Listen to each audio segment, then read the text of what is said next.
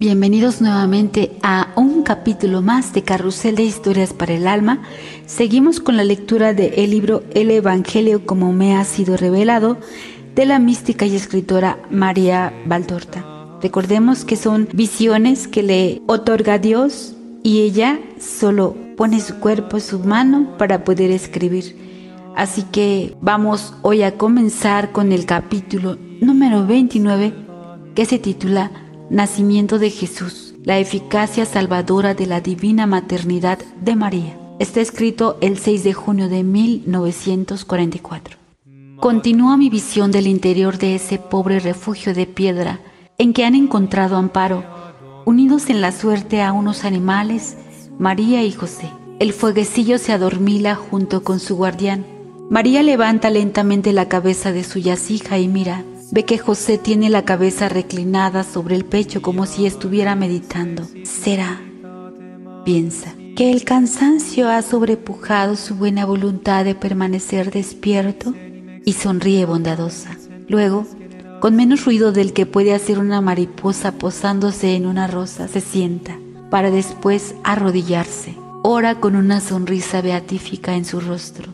Ora con los brazos extendidos, casi en cruz con las palmas hacia arriba y hacia adelante, y no parece cansarse de esa posición molesta. Luego se postra con el rostro contra el heno, adentrándose aún más en su oración, y la oración es larga. José sale bruscamente de su sueño, ve mortecino el fuego y casi oscuro el establo, echa un puñado de tamujo muy fino, la llama vuelve a chispear y va añadiendo ramitas cada vez más gruesas. En efecto, el frío debe ser punzante, el frío de esa noche invernal serena que penetra por todas las partes de esas ruinas. El pobre Jesús, estando como está de la puerta, llamemos así a la abertura a la que hace de cortina su manto, debe estar congelado. Acerca las manos a la llama, se quita las sandalias, acerca también los pies así se calienta. Luego, cuando el fuego ha adquirido ya viveza y su luz es segura, se vuelve. No ve nada, ni siquiera la blancura del velo de María, que antes dibujaba una línea clara sobre el heno oscuro. Se pone en pie y se acerca despacio a la yacija. ¿No duermes, María? Pregunta. Lo pregunta tres veces, hasta que ella torna en sí y responde. Estoy orando. ¿No necesitas nada? No, José. Trata de dormir un poco, de descansar al menos. Lo intentaré, pero la oración no me cansa. Hasta luego, María. Hasta luego, José. María vuelve a su posición de antes. José, para no ceder otra vez al sueño, se pone de rodillas junto al fuego y ora. Ora con las manos unidas en el rostro. De vez en cuando las separa para alimentar el fuego y luego vuelve a su ferviente oración, menos el ruido de crepitar de la leña y el del asno, que de tanto en tanto pega con una pezuña en el suelo. No se oye nada. Un inicio de luna se insinúa a través de una grieta de la techumbre. Parece un filo de incorpórea plata que buscase a María. Se alarga a medida que la luna va elevándose en el cielo y por fin la alcanza ya está sobre la cabeza de la orante, nimbandósela de candor. María levanta la cabeza como por un llamado celeste y se yergue hasta quedar de nuevo de rodillas. Oh, qué hermoso es este momento. Ella levanta la cabeza, que parece resplandecer bajo la luz blanca de la luna, y una sonrisa no humana la transfigura. ¿Qué ve? ¿Qué oye? ¿Qué siente? Solo ella podría decir lo que vio, oyó y sintió en la hora fúlgida de su maternidad. Yo solo veo que en torno a ella la luz aumenta, aumenta, aumenta, parece descender del cielo, parece provenir de las pobres cosas que están a su alrededor, parece sobre todo que proviene de ella. Su vestido azul oscuro parece ahora de un delicado celeste de miosota. Sus manos, su rostro, parecen volverse azulinas, como los de uno que estuviera puesto en el foco de un inmenso zafiro pálido. Este color que me recuerda, a pesar de ser más tenue, al que veo en las visiones del santo paraíso, y también el que vi en la visión de la venida de los magos, se va extendiendo progresivamente sobre las cosas y las viste, las purifica, las hace espléndidas. El cuerpo de María despide cada vez más luz, absorbe la de la luna. Parece como si ella trajera hacia sí la que le puede venir del cielo. Ahora ya es la depositaria de la luz, la que debe dar esta luz al mundo, y esta beatífica, incontenible, inmesurable, eterna, divina luz que de un momento a otro va a ser dada, se anuncia con un alba, un lucero de la mañana, un coro de átomos de luz que aumenta, aumenta como una marea, sube, sube como incienso, baja como una riada, se extiende como un velo. La techumbre llena de grietas, de telas de araña, de cascotes que sobresalen y están en equilibrio por un milagro de estática. Esa techumbre negra, ahumada, repelente, parece la bóveda de una sala regia los pedruscos son bloques de plata, las grietas reflejos de ópalo, las telas de araña, preciosísimas, baldaquinos engastados de plata y diamantes. Un voluminoso lagarto, aletargado entre dos bloques de piedra, parece un collar de esmeraldas olvidado allí por una reina, y un racimo de murciélagos en letargo, una lámpara de onice de gran valor. Ya no es hierba el heno que cuelga del pesebre más alto. Es una multitud de hilos de plata pura que oscilan temblorosos en el aire con la gracia de una cabellera suelta. La madera oscura del pesebre de abajo parece un bloque de plata bruñida. Las paredes están recubiertas de un brocado en que el recamo perlino del relieve oculta el candor de la seda y el suelo ¿Es ahora el suelo? Es un cristal encendido por una luz blanca. Los salientes parecen rosas de luz arrojadas al suelo como obsequio. Los hoyos cálices valiosos de cuyo interior ascenderían aromas y perfumes.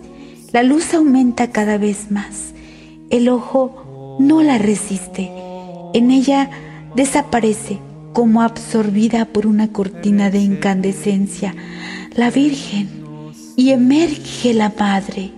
Sí, cuando mi vista de nuevo puede resistir la luz, veo a María con su hijo recién nacido en los brazos. Es un niñito rosado y regordete que gesticula con unas manitas del tamaño de un capullo de rosa que menea sus piececitos, tan pequeños que cabrían en el corazón de una rosa que emite váguidos con su vocecita trémula de corderito recién nacido, abriendo una boquita que parece una menudita fresa del bosque. Y mostrando una lengüecita temblorosa contra el rosado paladar que menea su cabecita, tan rubia que parece casi desprovista de cabellos. Una cabecita redonda que su mamá sostiene en la cavidad de una de sus manos, mirando a su niño, adorándolo, llorando y riendo al mismo tiempo, y se corva para besarlo, no en la inocente cabeza, sino en el centro del pecho, sobre ese corazoncito que palpita, que palpita por nosotros, en donde un día se abrirá la herida. Su mamá se la está curando anticipadamente con un beso inmaculado. El buey se ha despertado por el resplandor. Se levanta haciendo mucho ruido con las pezuñas y muge. El asno vuelve la cabeza y rebuzna. Es la luz la que lo saca del sueño, pero me seduce la idea de pensar que hayan querido saludar a su Creador por ellos mismos y por todos los animales. Y José, que casi en rapto estaba orando tan intensamente que era ajeno a cuanto le rodeaba, también torna en sí, y por entre los dedos apretados contra el rostro ve filtrarse la extraña luz. Se descubre el rostro, levanta la cabeza, se vuelve. El buey que está en pie oculta a María, pero ella le llama, José, ven, José acude.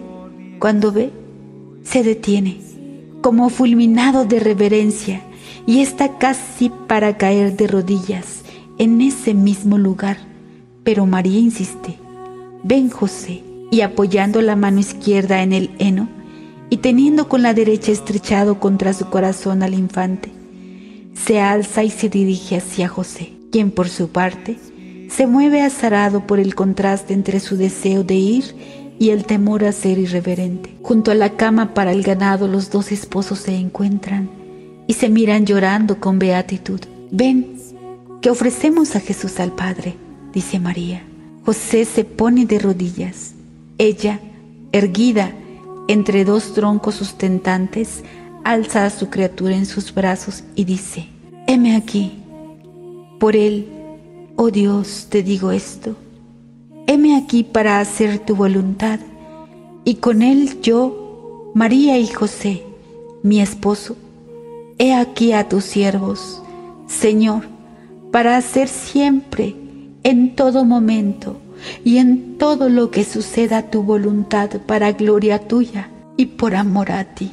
Luego María se inclina hacia José y ofreciéndole al infante le dice, toma José. ¿Yo? ¿A mí? ¿O no? No soy digno. José se siente profundamente turbado, anonadado ante la idea de ver, de tocar a Dios. Pero María insiste sonriendo, bien digno eres de ello tú, y nadie lo es más que tú, y por eso el Altísimo te ha elegido. Toma, José, tenlo mientras yo busco su ropita. José, rojo como una púrpura, alarga los brazos y toma ese copito de carne que grita de frío.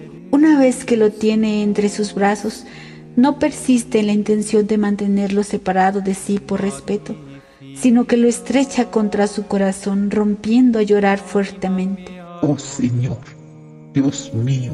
Y se inclina para besar los piececitos. Lo siente fríos y entonces se sienta en el suelo y lo recoge en su regazo. Y con su indumento marrón y con las manos trata de cubrirlo, calentarlo, defenderlo de cierzo de la noche. Quisiera acercarse al fuego, pero allí se siente esa corriente de aire que entra por la puerta. Mejor quedarse donde está, o mejor todavía entre los dos animales que hacen de escudo al aire y dan calor y se pone entre el buey y el asno, dando la espalda a la puerta con su cuerpo hacia el recién nacido, para hacer de su pecho una hornacina, cuyas paredes laterales son una cabeza gris con largas orejas, un hocico grande blanco con unos ojos húmedos buenos y un morro que exhala vapor.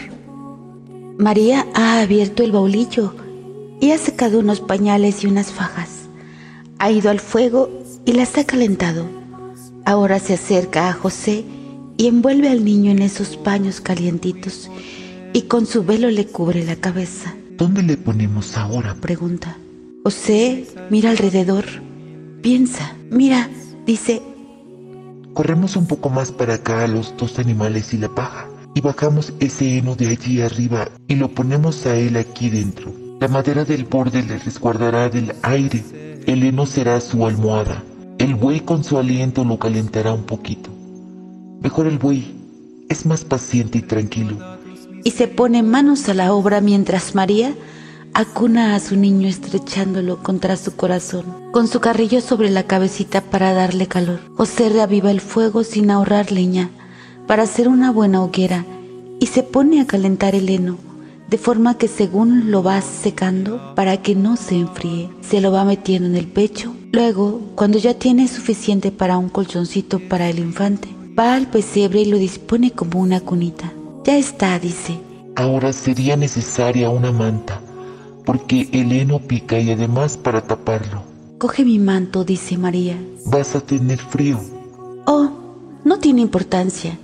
La manta es demasiado áspera el manto, sin embargo, es suave y caliente. Yo no tengo frío en absoluto. Lo importante es que él no sufra más. José coge el amplio manto de suave lana azul oscura y lo dispone doblado encima de la paja y deja un borde colgando fuera del pesebre.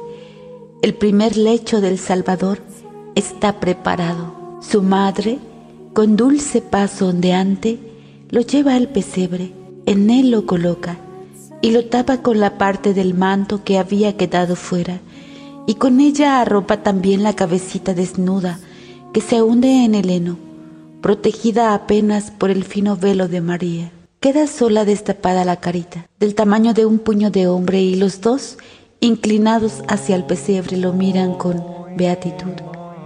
Mientras duerme su primer sueño, en efecto, el calorcito de los paños y de la paja le ha calmado el llanto y le ha hecho conciliar el sueño al dulce Jesús. Dice María, te había prometido que Él vendría a traerte su paz. ¿Te acuerdas de la paz que tenías durante los días de Navidad, cuando me veías con mi niño? Entonces era tu tiempo de paz. Ahora es tu tiempo de sufrimiento. Pero ya sabes que es en el sufrimiento donde se conquista la paz y toda gracia para nosotros y para el prójimo, Jesús. Hombre tornó a ser Jesús. Dios después del tremendo sufrimiento de la pasión, tornó a ser paz. Paz en el cielo del que había venido y desde el cual ahora derrama su paz sobre aquellos que en el mundo le aman. Mas durante las horas de la pasión, Él, paz del mundo, fue privado de esta paz. No habría sufrido si la hubiera tenido y debía sufrir, sufrir plenamente. Yo, María, redimí a la mujer con mi maternidad divina, mas se trataba solo del comienzo de la redención de la mujer, negándome, con el voto de virginidad, el desposorio humano. Había rechazado toda satisfacción concupiscente, mereciendo gracia de parte de Dios, pero no basta, porque el pecado de Eva era árbol de cuatro ramas soberbia, avaricia, glotonería, lujuria. Y había que quebrar las cuatro antes de hacerlo estéril en sus raíces. Vencí la soberbia humillándome hasta el fondo. Me humillé delante de todos.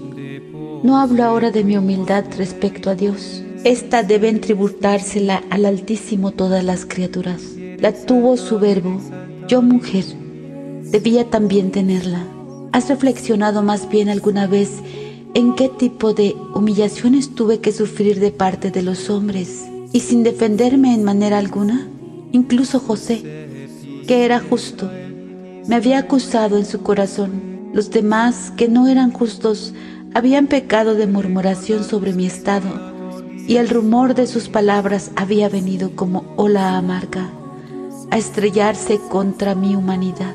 Y estas fueron solo las primeras de las infinitas humillaciones que mi vida de madre de Jesús y del género humano me procuraron. Humillaciones de pobreza, la humillación de quien debe abandonar su tierra, humillaciones a causa de las represiones, humillaciones a causa de las reprensiones de los familiares y de las amistades que desconociendo la verdad juzgaban débil mi forma de ser madre respecto a mi Jesús cuando empezaba ya a ser un hombre.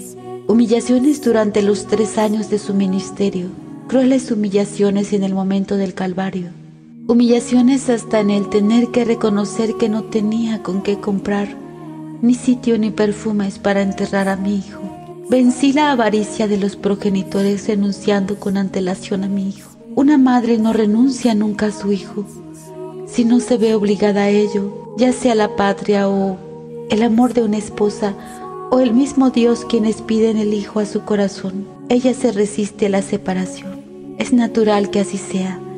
El Hijo crece dentro de nosotras y el vínculo de su persona con la nuestra jamás queda completamente roto. A pesar de que el conducto del vital ombligo haya sido cortado, siempre permanece un nervio que nace en el corazón de la madre, un nervio espiritual más vivo y sensible que un nervio físico, y arraiga en el corazón del Hijo, y que siente como si le estiraran hasta el límite de lo soportable, si el amor de Dios o de una criatura o las exigencias de la patria alejan al hijo de la madre y que se rompe, lacerando el corazón si la muerte arranca un hijo a su madre. Yo renuncié desde el momento en que lo tuve a mi hijo, a Dios se lo di a vosotros os lo di Me despojé del fruto de mi vientre para dar reparación al hurto de Eva, del fruto de Dios. Vencí la glotonería, tanto de saber como de gozar, aceptando sorber únicamente lo que Dios quería que supiera, sin preguntarme a mí misma, sin preguntarle a Él, más de cuánto se me dijera, creí sin indagar. Vencí la gula de gozar porque me negué todo deleite del sentido. Mi carne la puse bajo las plantas de mis pies. Puse la carne, instrumento de Satanás, y con ella al mismo Satanás, bajo mi calcañar, para hacerme así un escalón para acercarme al cielo. El cielo, mi meta, donde estaba Dios, mi única hambre. Hambre que no es gula, sino necesidad bendecida por Dios por este Dios que quiere que sintamos apetito de Él. Vencí la lujuria, que es la gula llevada a la exacerbación. En efecto, todo vicio no refrenado conduce a un vicio mayor, y la gula de Eva, ya de por sí digna de condena, la condujo a la lujuria. Efectivamente, no le bastó ya el satisfacerse sola, sino que quiso aportar su delito a una refinada intensidad. Así conoció la lujuria y se hizo maestra de ella para su compañero. Yo invertí los términos y en vez de descender, siempre subí. En vez de hacer bajar, atraí siempre hacia arriba. Y de mi compañero, que era un hombre honesto, hice un ángel. En ese momento en que poseía a Dios y con él sus riquezas infinitas, me apresuré a despojarme de todo ello diciendo, que por Él se haga tu voluntad y que Él la haga. Casto es aquel que controla no solo su carne, sino también los afectos y los pensamientos. Yo tenía que ser la casta para anular a la impúdica de la carne, del corazón y de la mente. Me mantuve comedida sin decir ni siquiera de mi hijo que en la tierra era solo mío, como en el cielo era solamente de Dios. Es mío y para mí lo quiero, y a pesar de todo no era suficiente para que la mujer pudiera poseer la paz que Eva había perdido. Esa paz os la procuré al pie de la cruz, viendo morir a aquel que tú has visto nacer.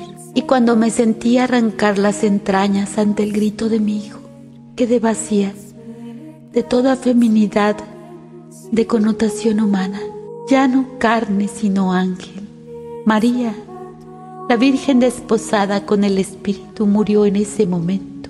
Quedó la Madre de la Gracia, la que os generó la gracia desde su tormento y os la dio, la hembra a la que había vuelto a consagrar mujer la noche de Navidad. A los pies de la cruz conquistó los medios para venir a ser criatura del cielo. Esto hice yo por vosotras negándome toda satisfacción, incluso las satisfacciones santas de vosotras, reducidas por Eva a hembras no superiores a las compañeras de los animales. He hecho, basta con lo que queráis, las santas de Dios. Por vosotras subí, y como a José os elevé, la roca del Calvario es mi monte de los olivos. Ese fue mi impulso para llevar al cielo santificada de nuevo el alma de la mujer junto con mi carne, glorificada por haber llevado al Verbo de Dios y anulado en mí hasta el último vestigio de Eva, la última raíz de aquel árbol de las cuatro ramas venenosas, aquel árbol que tenía en cada su raíz en el sentido y que había arrastrado a la caída a la humanidad y que hasta el final de los siglos y hasta la última mujer os morderá las entrañas. Desde allí, donde ahora resplandezco, envuelta en el rayo del amor. Os llamo y os indico cuál es la medicina para venceros a vosotras mismas, la gracia de mi Señor y la sangre de mi Hijo. Y tú, voz mía, haz descansar a tu alma con la luz de esta alborada de Jesús para tener fuerzas en las futuras crucifixiones que no te van a ser evitadas, porque te queremos aquí y aquí se viene a través del dolor, porque te queremos aquí. Y más alto se viene cuanto mayor ha sido la pena sobrellevada para obtener la gracia para el mundo. Ve en paz, yo estoy contigo. Te espero en el próximo capítulo, en donde los ángeles anuncian la llegada del Salvador a los pastores. Y si te gustó, regálame un like, suscríbete. La suscripción es completamente gratuita. Pero lo más importante es que lo compartas. Así ayudas en esta obra de evangelización.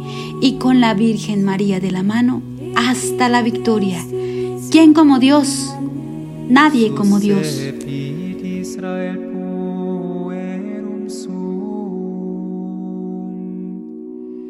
Recorda tus misericordias.